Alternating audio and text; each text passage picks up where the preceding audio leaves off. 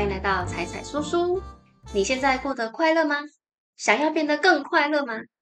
如果可以一直快快乐乐的，我想应该没有人会拒绝吧。不过，快乐到底是什么？真的有让人变快乐的方法吗？今天要介绍的书叫做《更快乐的选择》，这是一本专门剖析快乐的书。作者塔尔·潘夏哈是哈佛史上最受欢迎的正向心理学教授。哈佛平均每四个人就有一个人上过他的课，而这本书就是他在他快乐学这门课堂中教给哈佛学生的内容。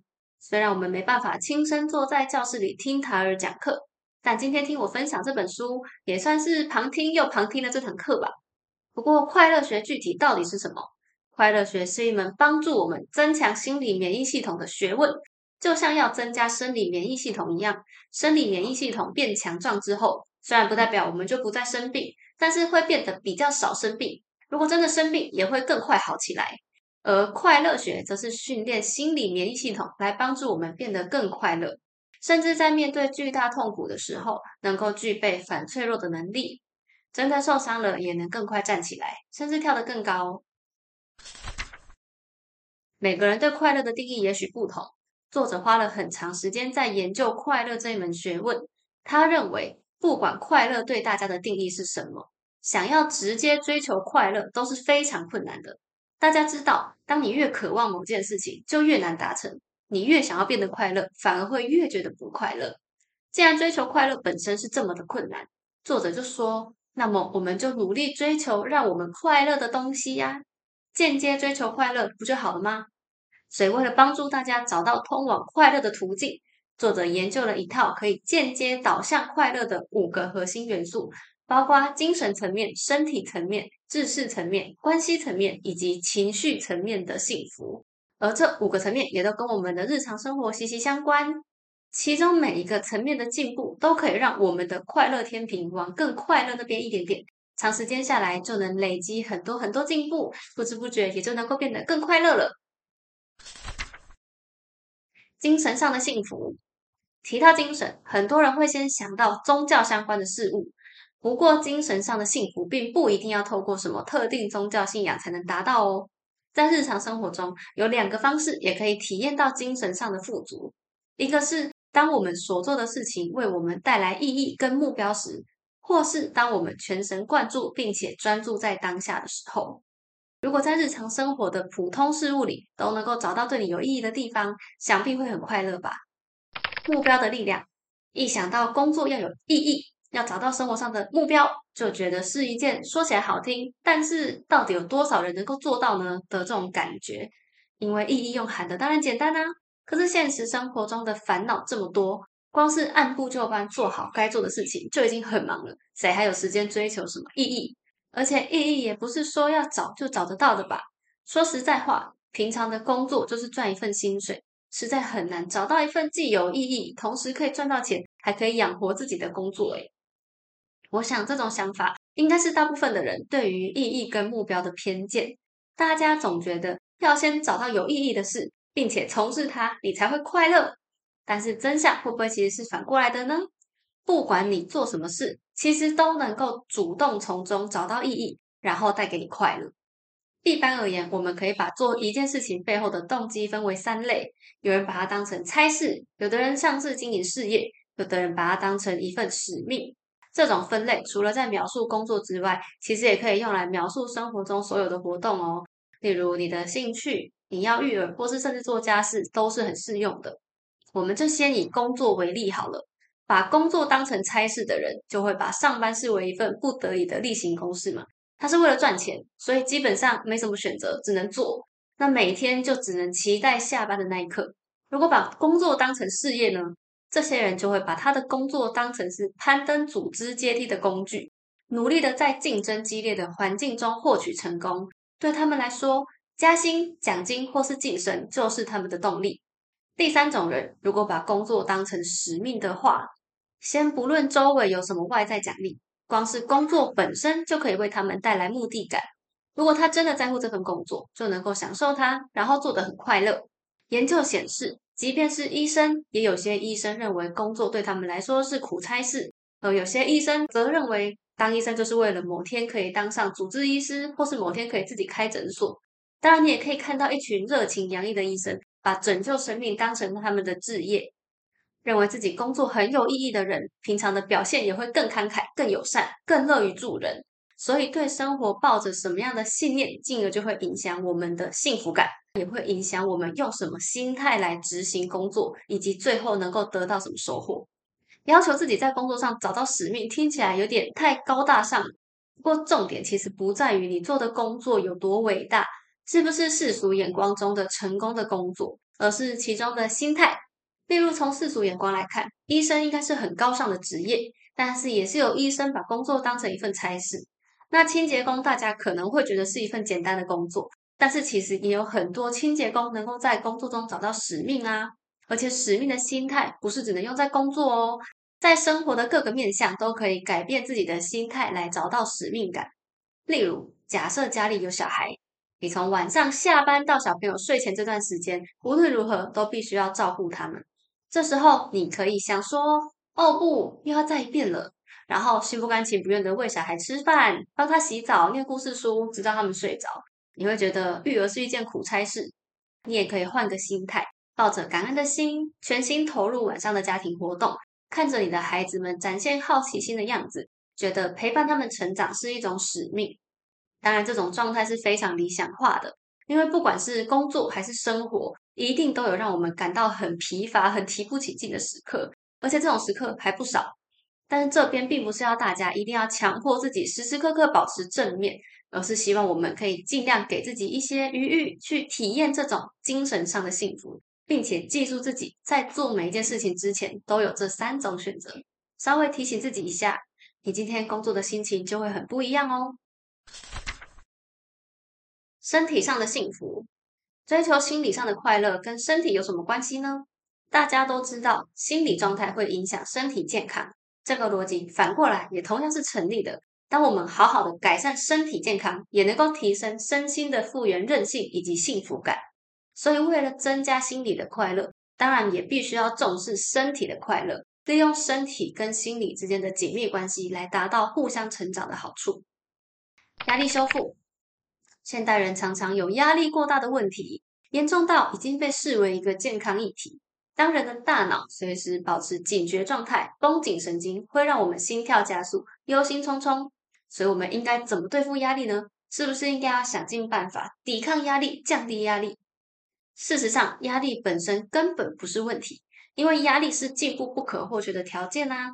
就像去健身房运动一样，需要推举一定重量的器材，对肌肉施加压力。但是，我们不会把它当成一件坏事，因为我们知道。必须要经历一个肌肉受到破坏再修复的过程，肌肉才会变得更强壮。如果举得太轻，对于增加肌肉量是没有帮助的。如果每天练都不给肌肉时间休息修复，身体就会受伤。所以造成问题的不是压力本身，而是压力后身体却缺乏修复的机会。心理当然也是喽。从古至今，人类社会中本来就不缺压力，但现在社会不同的是。压力铺天盖地，四面八方而来，根本没有时间休息，结合起来才会造成对身体跟心理的伤害。所以，适当的休息是必须的。我们必须在生活中帮自己安排不同等级的修复：维修复、中等修复以及彻底修复。维修复是很小的那种，就是在工作中抽出一小时间让自己休息，可能是每工作一段时间就帮自己安排五分钟的休息。或是站起来稍微动一动身体，放空脑袋。这边说的休息是真正的休息，而不是在吃饭的时候拿起手机起来看剧，那只是累积更多压力而已。在这段休息时间，如果你不知道要做什么的话，可以练习深呼吸。只要进行三到五个深呼吸，身体就会平静很多。长期下来也会对生活品质带来正面的影响。然后是中等修复，中等修复是比微修复还要长一点的休息时间。例如，请一天完整的假，或是好好的睡上一个晚上。现代人通常有睡眠不足的问题，睡眠不足让我们变得易怒，更有攻击性，也会导致免疫系统变差，认知功能还有生理功能同步降低。当然，你不需要把睡眠不足当成一种压力，只要给自己完整的时间，即便躺在床上没有睡着，也是有修复效果。彻底的修复呢？平常的休息当然平常就要做。但是不能因为这样就忽视了彻底的修复。我们的身心需要一段比较长时间的彻底远离日常生活劳碌。你可以帮自己安排一个假期，或是请个长假，什么都不做也没有关系。好好的休息，让压力变成我们的好帮手。修身养息可以活化我们的反脆弱系统，让我们变得更好、更健康、更快乐。这边给各位一个数据做参考：平均来说，每九十分钟就需要暂停休息，每周至少休息一天。每年应该花几个星期时间去度假，当然你也可以花一些时间观察自己的需求。总之，让自己休息一下就对了。那运动的疗愈力，另外一项直接影响身体健康程度的就是运动。很多人常常在觉得生活忙碌、压力大的时候，首先放弃的就是运动，因为他们会认为精力要放在其他更重要的事情上，运动就先被牺牲吧。不过，其实压力大正是你需要运动的时候。因为运动能够让我们快速从心理压力中恢复精神。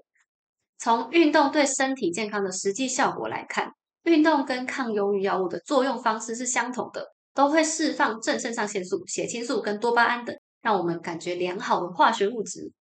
对于有忧郁倾向的患者来说，三十分钟的有氧运动就跟精神科药物的效果一样。作者说，一开始他认为运动就像是服用了抗忧郁剂，但是反过来说。其实不是运动像吃了抗忧郁剂，反而是不运动比较像是吃了忧郁剂吧。人本来就是生来要运动的动物，我们不是被生下来设计成坐在电脑桌前或者躺在沙发上，身体的构造本来就是适合移动的，所以长时间缺乏运动，身体上的挫败感也会导致心理的挫败感，进而导致幸福水准下降。运动是你的天性，就算没有进行高强度的运动，在日常生活中。增加一点让自己不方便的小活动也是不错的，比如说刻意让自己多爬一些楼梯，尽量把遥控器放在比较远的地方，让你必须要起来多多走动，活动身体对于心理跟身体健康都很重要。当然，如果可以的话，每周进行三十分钟以上的运动是最好。知识上的幸福，大家自认是有好奇心的人吗？好奇心是我们生下来就有的东西，就像小时候的你。或是家里面有小孩，他们总是充满好奇，看到什么都想伸手摸，会说话开始就会一直问为什么，问到家长有时候都不知道怎么回答了。好奇心是我们填满心理能量的生理机制，就像肚子饿要吃东西一样。人类用食物填满身体能量，用好奇心来填满心理的能量。那要靠什么喂饱好奇心呢？就是学习。可是随着我们长大，越来越少想起自己的好奇心存在。现今的教育制度让大家对学习产生不同的解读。学习只是为了拿好成绩、上好大学。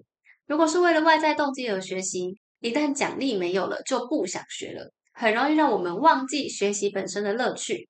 而好奇心则是一种内在动机，你会一边学习，一边发自内心的感到：哇，原来是这样，我学到新东西了。因为好奇心被满足而感到发自内心的快乐。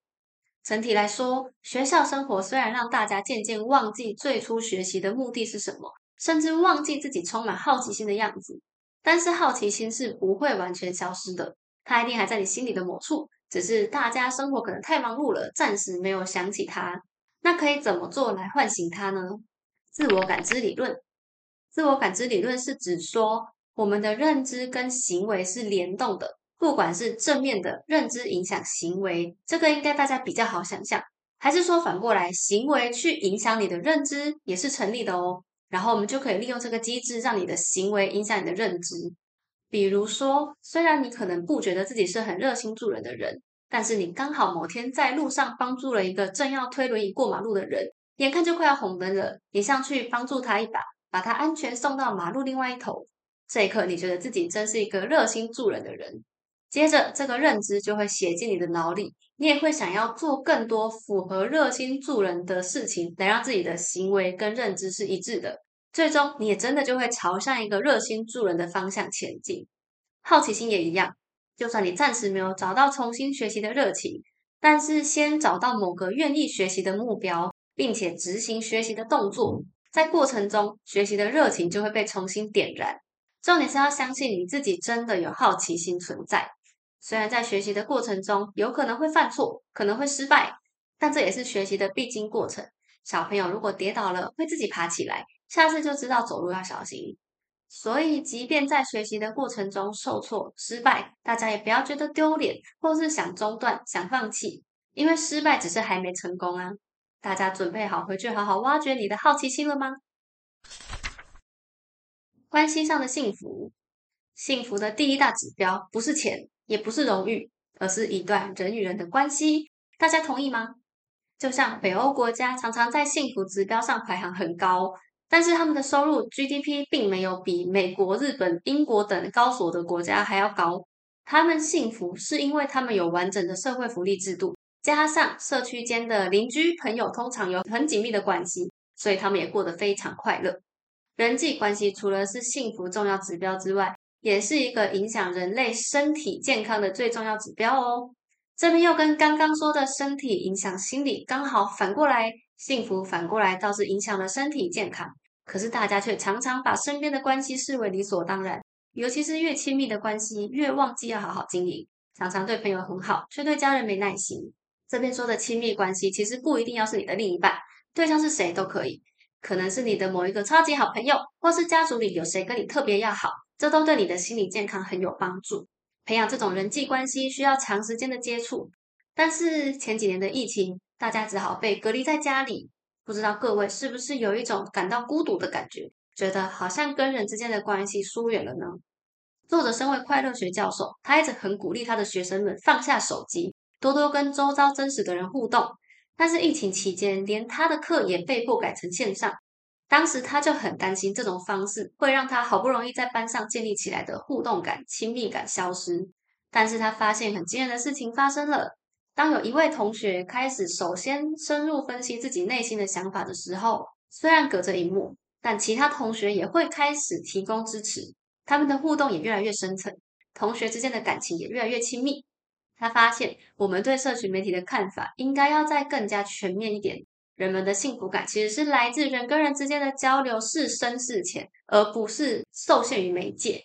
如果可以见面的话，当然很好；但是如果不能碰面，科技就能够作为辅助，帮助我们保持关系。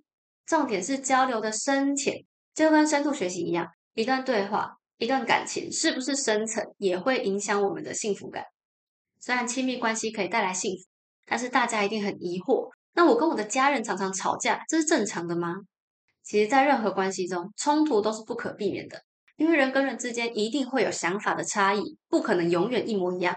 平常看似没事的时候，可能是有人默默在配合另外一方，或是为了避免争执，所以都只说好的一面。关于你们的缺点、你们的差异，绝口不提。这种关系，大家会觉得是健康的吗？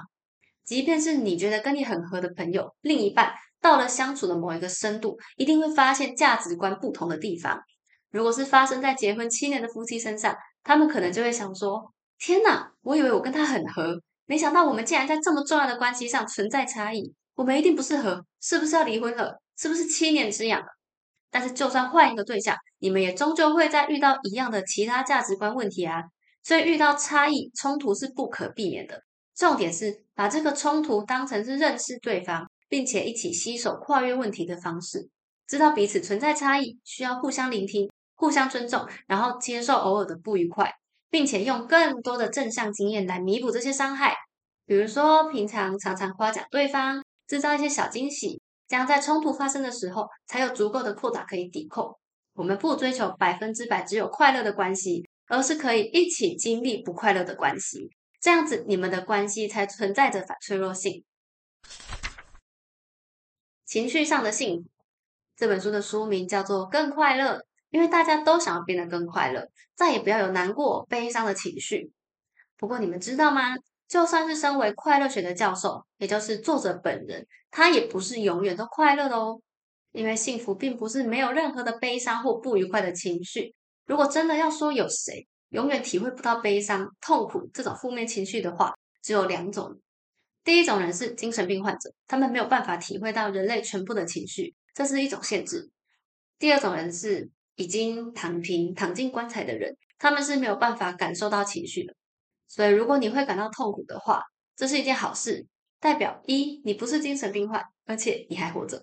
我们把愤怒、嫉妒、恐惧、难过统称为负面情绪，代表我们觉得它是不好的东西。首先，这边就要先跟大家说，负面情绪并不是什么不好的东西，它是一个再正常不过的东西了。一个大脑认知功能正常的人，就是会有各种情绪反应，所以最好的做法就是接纳情绪，让它自然流淌。该进来的时候进来，该走的时候它自己就会走了。如果说，可是我真的好生气，我真的好难过，我不想要体验这种情绪。当这些讨厌的情绪涌上来的时候，我就是要拒绝它，假装它不存在。难道这样不行吗？这里就存在着一个悖论了。当我们拒绝接收痛苦情绪的时候，反而只会让它更加加剧。比如说，现在给各位一个任务，请各位千万不要想象一只粉红色的大象。这时候会怎么样呢？你们就会更加想起那只粉红色的大象吧。同样的，你越用力抵抗情绪，情绪就磕进你的脑海，磕得越深。所以，如果反其道而行，告诉自己：“来吧，我要好好的感受这些情绪。情绪可以再强烈一点没有关系，好好的让该进来的情绪走完。”用这种方式，你的情绪反而会减弱的更快。但有些人他真的太难过了，真的不想要接受负面情绪，选择把自己关起来，拒绝接受悲伤。那同时，他也会拒绝快乐的感受，因为人的心是没有办法单向关闭部分通道的。情绪是一个相对值，没办法选择。如果你防堵了痛苦，你也会防堵快乐；如果你要防堵嫉妒，同时间也会防堵了爱。前面一直讲负面情绪，是为了帮助大家理解到负面情绪并不可怕，他们跟快乐一样重要。不过更重要的当然是平常就要练习培养愉快的情绪，这样就能够帮助你度过低潮啦。当你感到快乐，就开始有能力把快乐分享给更多人了。表达感激是一个最好练习快乐的方法，不管是自己写下你感恩的事情、感恩日记，或是直接向他人表达感激、写感激信等等。当我们执行这些行为的时候，你同时也会在心里回想一遍让你感到感激的事情，等于又重新经历了愉快的过程。心情愉快，看什么事情都快乐，而快乐也是会传染的。如果你心情很好，对身边的人都笑眯眯的，他们也会心情很好，然后把快乐的情绪传达给身边的人。一传十，十传百，你的周遭就可以通通都保持快乐啦。感激的事情也不一定要是什么大事哦。只要是能够让你感到愉快的事情都很棒，像是你的植物长了新的叶子，今天有小鸟停在家里阳台，都是很棒的事情。大家可以试着写下感恩日记，观察生活有什么变化。更快乐的选择这本书是我跟听闻有书的潘亚在读书会介绍的指定读物。当时看完这本书，我的内心默默帮他排上我今年最喜欢的书的前三名。因为虽然它的主题很容易不小心流于鸡汤书，但是事实上它一点也不会，可以感觉到作者是很实际的，想要提出能够帮助到大家的论点，而不是写太多根本做不到的理想化的方法。当时在读书会上，有一个跟大家一起讨论、一起分享你最想改善的部分的环节，大家都讨论的很热烈。当时我就蛮惊讶的，因为每个人被感动到的章节真的都不一样诶。而我自己在分享我觉得最困难的元素的时候，我选的是精神上的幸福。那时候我说，白天的工作真的没有办法带给我使命感，我不知道我的使命是什么。后来就在我重新整理这部影片的时候，才发现我当时没有完全体会到作者想要表达的，其实并不是这份工作不是我的使命，而是我可以怎么看待我的工作。不管做什么事，你永远都可以选择你的态度。我想应该就是认真工作，然后认真生活。希望今天的介绍也可以带给大家更多工具，一起分享快乐给更多人吧。